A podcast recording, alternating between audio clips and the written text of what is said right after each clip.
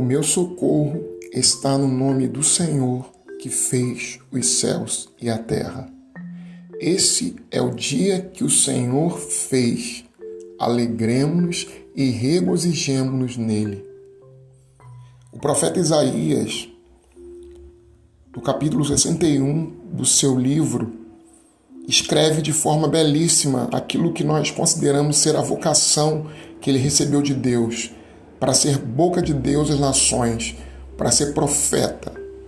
Ministério esse que no Antigo Testamento foi designado a poucos homens e poucas mulheres, mas que no Novo Testamento é prometido a todos os servos de Deus.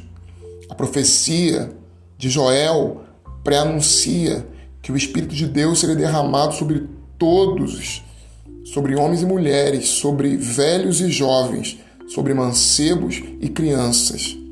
Diz a palavra do Senhor: O Espírito do Senhor está sobre mim, porque o Senhor me ungiu, me enviou para anunciar boas novas aos pobres, a curar os quebrantados de coração e a proclamar libertação aos cativos e a pôr em liberdade os que estão presos, a proclamar um ano aceitável do Senhor e o dia da vingança do nosso Deus, a fim de consolar todos os que estão enlutados, a fim de pôr sobre os enlutados em Sião, a fim de dar-lhes uma diadema em lugar de cinza, óleo de alegria em lugar de luto, veste festiva em lugar de espírito abatido, para que se chamem carvalhos de justiças plantados pelo Senhor para a sua glória.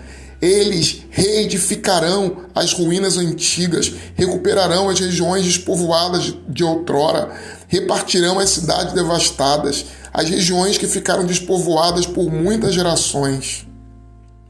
Estrangeiros estarão aí para apacentar os vossos rebanhos. Imigrantes serão os vossos lavradores e os vossos vinhateiros.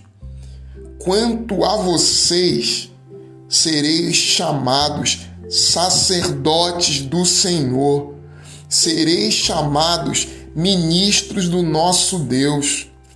Alimentar-vos-eis da riqueza das nações e as sucedereis em sua glória.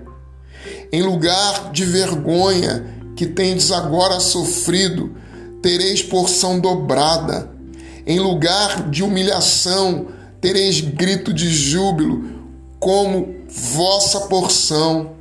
Eis porque terão porção dobrada em sua terra e gozarão de alegria eterna. Com efeito, eu, o Senhor, amo o direito e detesto o roubo e a injustiça, e lhes darei fielmente a sua recompensa, e restabelecerei com eles a minha aliança eterna. Sua posteridade será conhecida entre as nações, sua descendência no meio dos povos. Todos os que o virem reconhecerão que são raça, povo que o Senhor abençoou é o que Deus promete a todos os povos que o servem, ao povo especial chamado Israel, e a você e a mim. O Senhor nos abençoa, o Senhor nos escolhe. Amém.